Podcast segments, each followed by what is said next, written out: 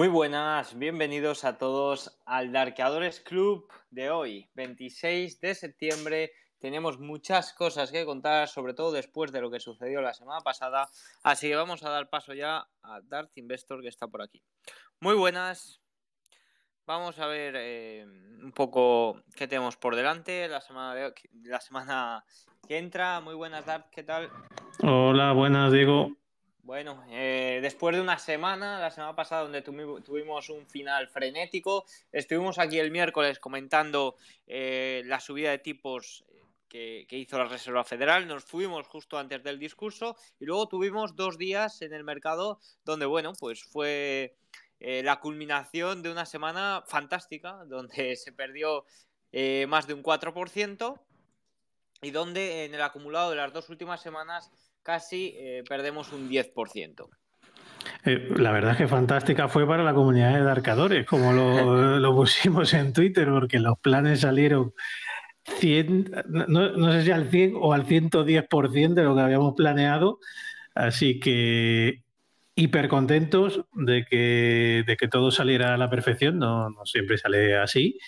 Eh, pero sí que es verdad que los mercados sufrieron mucho, sufrieron mucho y bueno, el que esté invertido ahora mismo en SP500 o cualquier valor del Nasdaq y demás, pues eh, tuvo correcciones importantes debido a ese endurecimiento del discurso de, la futura política monetaria de, de la FED. Y te digo una cosa, para el que siguiera el Darkadores Club también, porque llevamos meses y meses y meses hablando del dólar. Sí, sí, bueno. Eh, en Darkadores ya llevamos más de un año hablando del dólar. Eh, todos los que están dentro eh, se benefician de la estrategia que diseñamos en su momento. Y, lo llevamos diciendo en todos los. Siempre, siempre hablamos del dólar, siempre hablamos de la tendencia alcista impecable que lleva y bueno, pues es de, los, de los pocos activos en los, que, en los que se puede estar hoy en día. Eh, porque sí que es verdad que el petróleo, las commodities y tal, eh, ha habido un tiempo en que, en que, han subido mucho y que cuando el mercado bajaba, pero ya han pasado esos tiempos y ahora lo que nos pueden estar indicando es la próxima entrada en una recesión y de ahí esas caídas que estamos viendo ya eh, en el petróleo, que desde el mes de junio, pues también podemos decir que lleva una tendencia bajista impecable. Sí, la verdad que sí. Y respecto al S&P 500, pues más de lo mismo. Es que yo ahora mismo no estoy en nada más cómodo que en el dólar. El S&P 500 hoy también está perdiendo un 1% en este momento. El dólar arriba casi otro 1% que lo estoy viendo ahora mismo, que llevaba unas horitas sin verlo. La verdad que una auténtica locura. Sí, sí. Se sale de toda. Vamos, con un mercado así, eh, poder encontrar un activo o una inversión que te pueda dar una, esa rentabilidad, pues es impresionante, es impresionante. Y bueno, pues ya veníamos, ya lo comentamos en el Darkadores Club de la semana pasada, que, la Fed eh, tenía, iba a retirar Hoy va a reducir balance por 90 billones de dólares durante el mes de septiembre. De esos 90 billones habían reducido, bueno, no se había reducido nada la primera semana. Eh, esta última semana anterior se redujeron 16 billones y por tanto esta última semana quedaba bastante trabajo por hacer, ¿vale?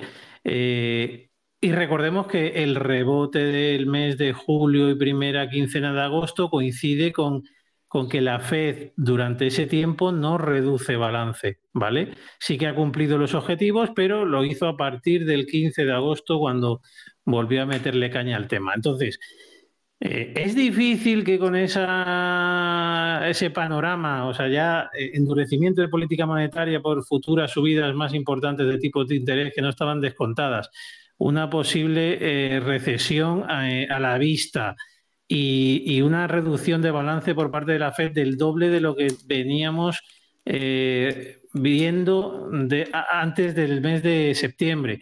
¿Es difícil que la bolsa suba? Pues claro que es difícil que la bolsa suba, es casi imposible.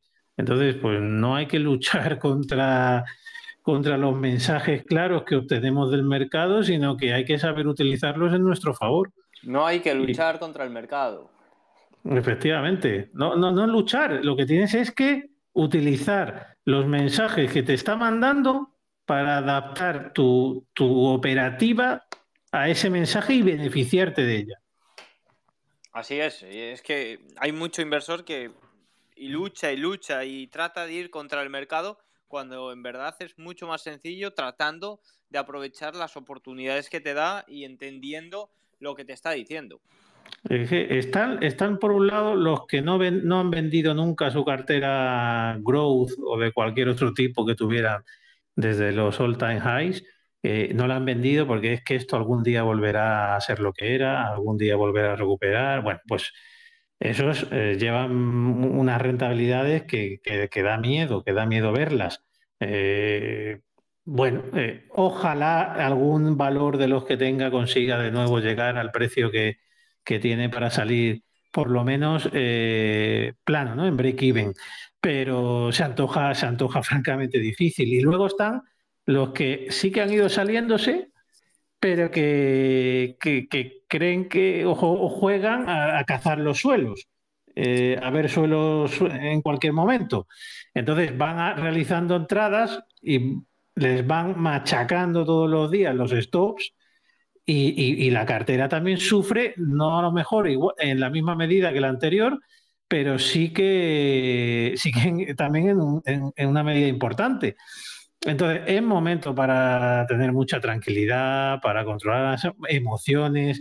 Muy importante lo de no sobreoperar, que ya, no operar solo, sino ya sobreoperar, que es que a veces no, esto es como el casino, nos gusta tanto que nos, ay, voy a entrar en esta que va a subir, ay, es que me ha dicho un amigo que esta se va a multiplicar por tres, es que tal, bueno, esas son las, lo de los amigos que con información privilegiada eh, son de, la, de los mayores errores que se pueden cometer eh, eh, hoy en día en bolsa, ¿sabes? Sobre todo encima cuando te dicen informaciones de compañías que no son ni españolas pero ellos tienen información privilegiada y saben y cosas que no sabe el mercado. O sea, espectacular, ¿no? Bueno, pues yo, de todas esas cosas no nos fiamos, nos fiamos simplemente de los gráficos, de la situación macroeconómica como está, y en función de eso eh, tomar las mejores decisiones que podemos para nuestra cartera.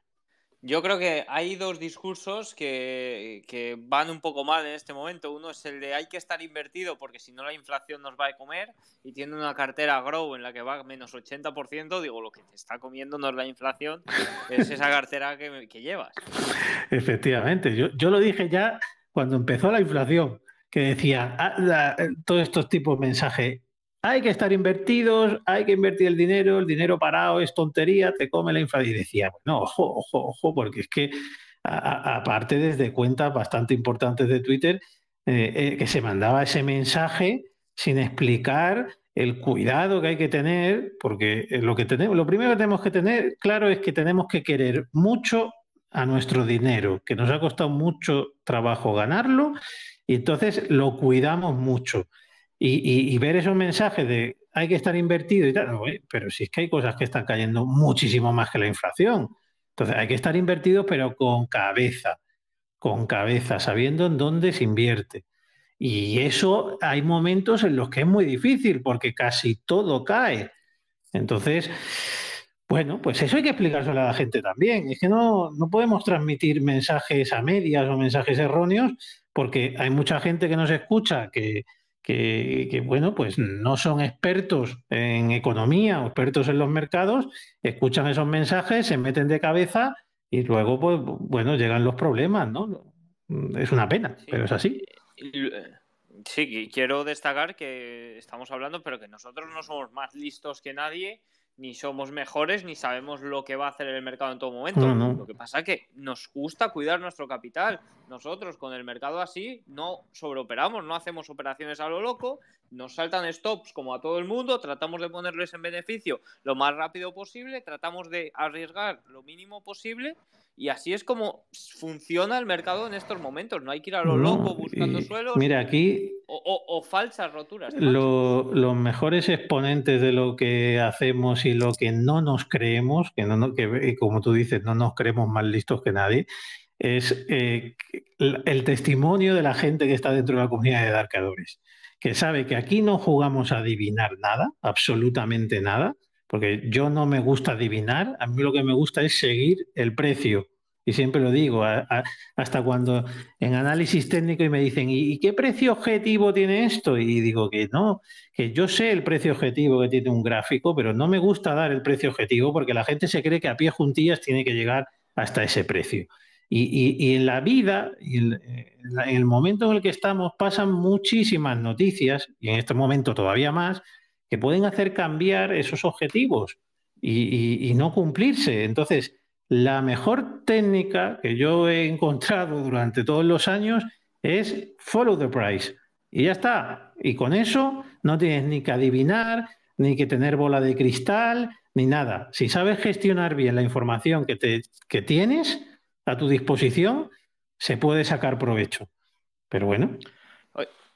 Oye, este tema es tan, tan interesante que ¿por qué no hacemos un Darkadores Club VIP para este final de semana? Sobre cómo, pues cómo, Perfecto. cómo buscamos oportunidades y demás. Sí, vamos, vamos a hacer un, un Darkadores Club VIP, eh, como decimos.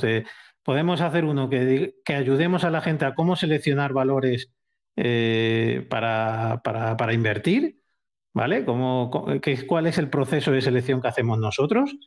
También podemos contar y, enseñar un poco lo que es la comunidad de darcadores por dentro para que la vean, porque la verdad es que siempre ha sido, yo, aquí ni, nunca publicamos rentabilidades, nunca publicamos nada, porque yo no quiero que se acerque nadie a darcadores por eso.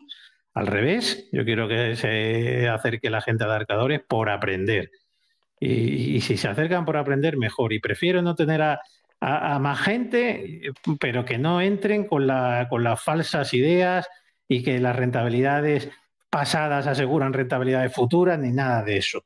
Entonces, podemos enseñar lo que, las cosas que pueden encontrar a su alcance también dentro de la comunidad y, nos puede quedar bastante bajo. Eso sí, ¿qué hay que hacer para poder asistir al Darcadores Club VIP?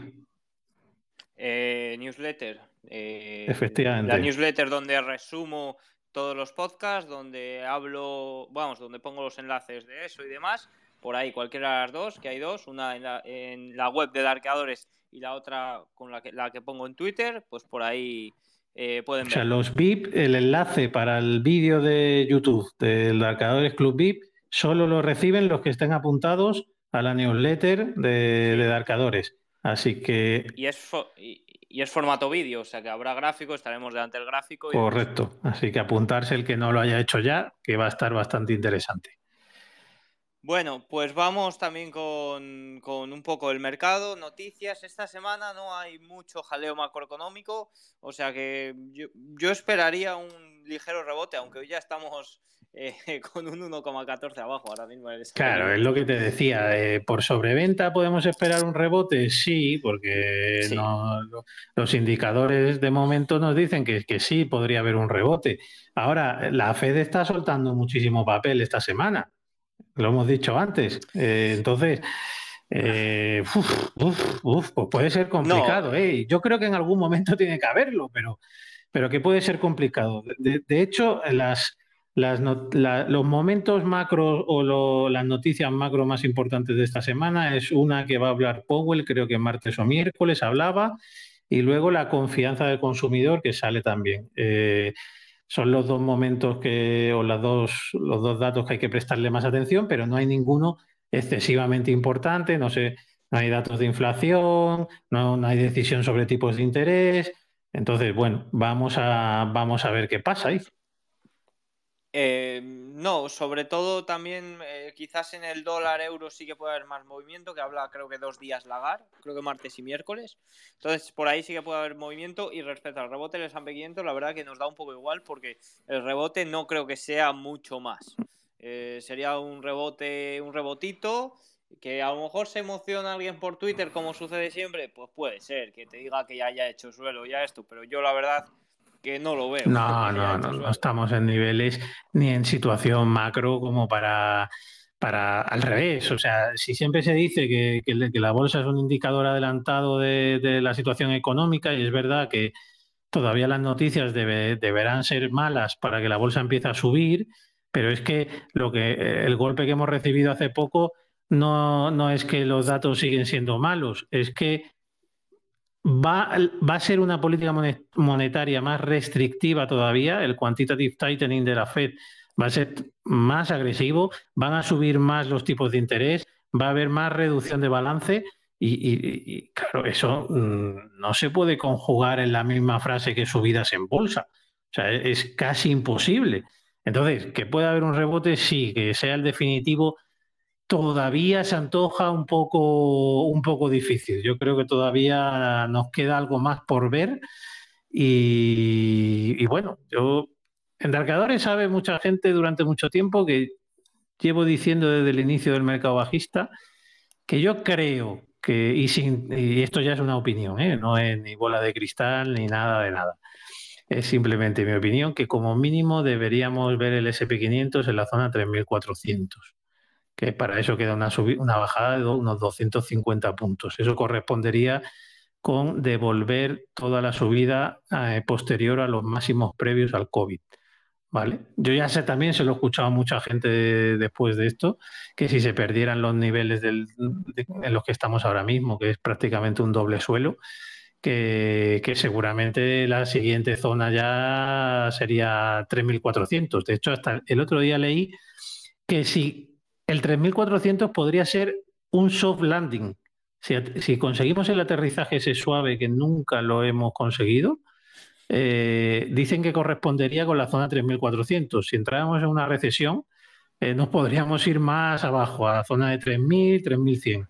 Así que, bueno, vamos a, vamos a seguir el precio, como decimos, que es el que al final, el que, el que dicta o el que, el que reparte justicia, ¿no? Sí, sí, vamos a dejarnos de adivinanzas. Pero ya hay un índice que ha perdido eh, los máximos pre-COVID que es el, Russell 2000 de las pequeñas compañías, ese índice sí que ha perdido la zona de máximos previa al COVID, incluso la zona de máximos previa a todo lo que sucedió en 2018. No sé si hay mucho inversor novato en, vamos, de pandemia en, en el podcast, o sea, escuchándonos, pero en 2018, con todo lo que sucedió y todo el ruido de la guerra eh, China-Estados Unidos, pues también hubo bastante movimiento ahí. Sí, de hecho, mira, a mí más que el Russell 2000, eh, que es un buen índice y hay mucha gente que lo sigue, a mí me gusta seguir el, el Russell 2000 Growth, que es el IWO, el IWO, ¿vale? Que es eh, las empresas del Russell 2000 que son del sector growth. Entonces ahí quitas pues mucha, mucha petrolera, quitas mucho banco regional que también tiene el, el IWM.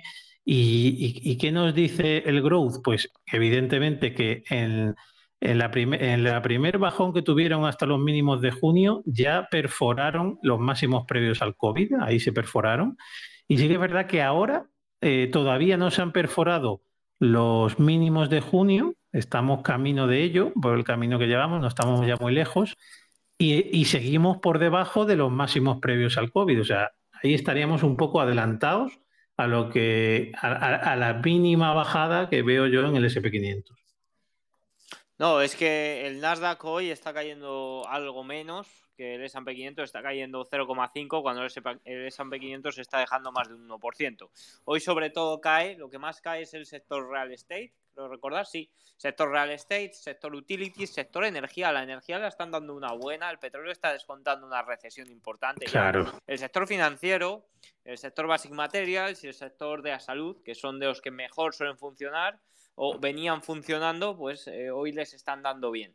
Sector financiero, fijaros, subida de tipos y la que se está llevando y la que se viene llevando. Al final, eh, funciona bien, ya lo comentamos el otro día, pero con esta recesión eh, no es una subida de tipos normal, es una subida de tipos por emergencia, por la inflación que hay, y no sé yo si el sector financiero puede hacerlo. No, es una subida tan bestia que se va a cargar la economía y no solo van, vamos a entrar en recesión, con lo que eso va a generar que, va, van a aumentar la tasa de impago, ya no solo la personal, porque la gente no va a poder asumir los pagos de las hipotecas, sino las empresas tampoco tendrán que refinanciar sus créditos, algunas no sobrevivirán, las más débiles, otras sí.